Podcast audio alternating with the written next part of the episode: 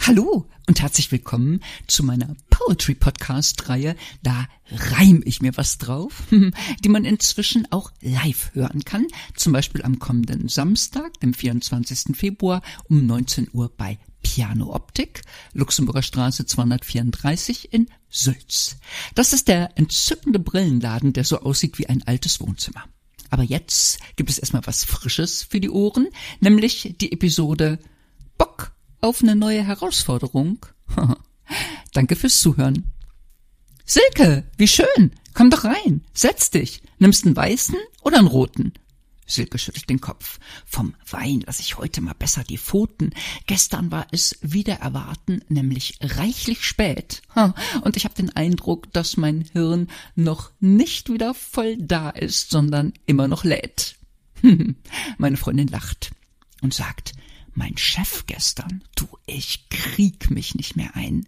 Du meinst Herrn Krämer? sag ich. Ich dachte, den schätzt du ungemein. Tu ich doch, sagt Silke. Aber stell dir vor, gestern stellt er sich so komisch vor mich hin und meint, Sie sind inzwischen eine so bewährte und vertraute Mitarbeiterin.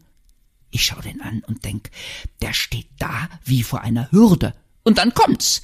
Wär es in Ordnung, wenn ich Ihnen, äh, dir das Du anbieten würde? Nee, sag ich. Du und Herr Krämer? Ha, ihr seid jetzt per Du? Ja, sagt Silke grinsend, mach den Mund ruhig wieder zu. Mensch, Silke, sag ich sorry, dass ich noch mal frag, aber ist dieser Krämer nicht eher so ein Gentleman vom alten Schlag? Durchaus, sagt Silke. Vielleicht hat er das ja auch nicht wirklich gewollt, sondern fühlte sich von diesem omnipräsenten Du-Verfechtern quasi überrollt.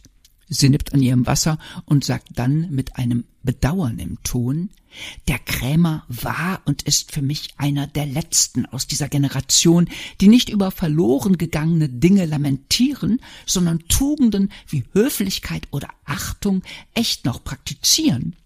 Heute werden dir bei Insta oder LinkedIn Wörter wie Respekt und Rücksicht massenhaft um die Ohren gehauen. Dabei erlebst du jenseits der rosafarbenen Social Media Welt gerade darauf solltest du besser nicht mehr bauen. Mein Chef, sagt Silke, der stand noch für die guten alten Werte.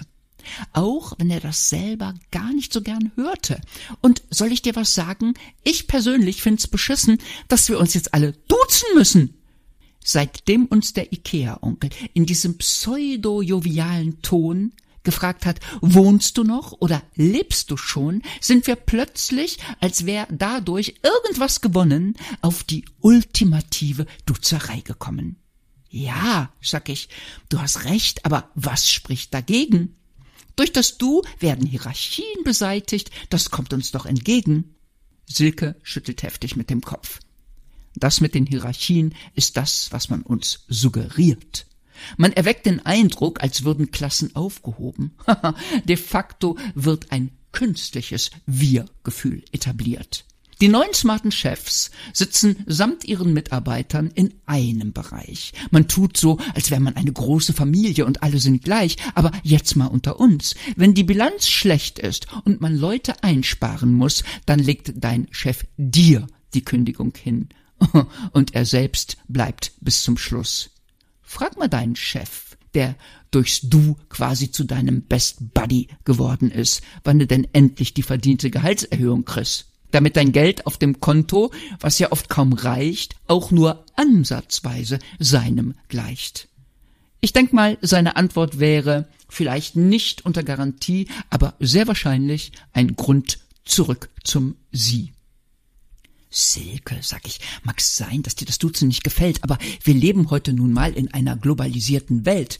Pah, sagt Silke, wir leben nicht in einer Welt, in der sich alles easy beasy zusammenfügt.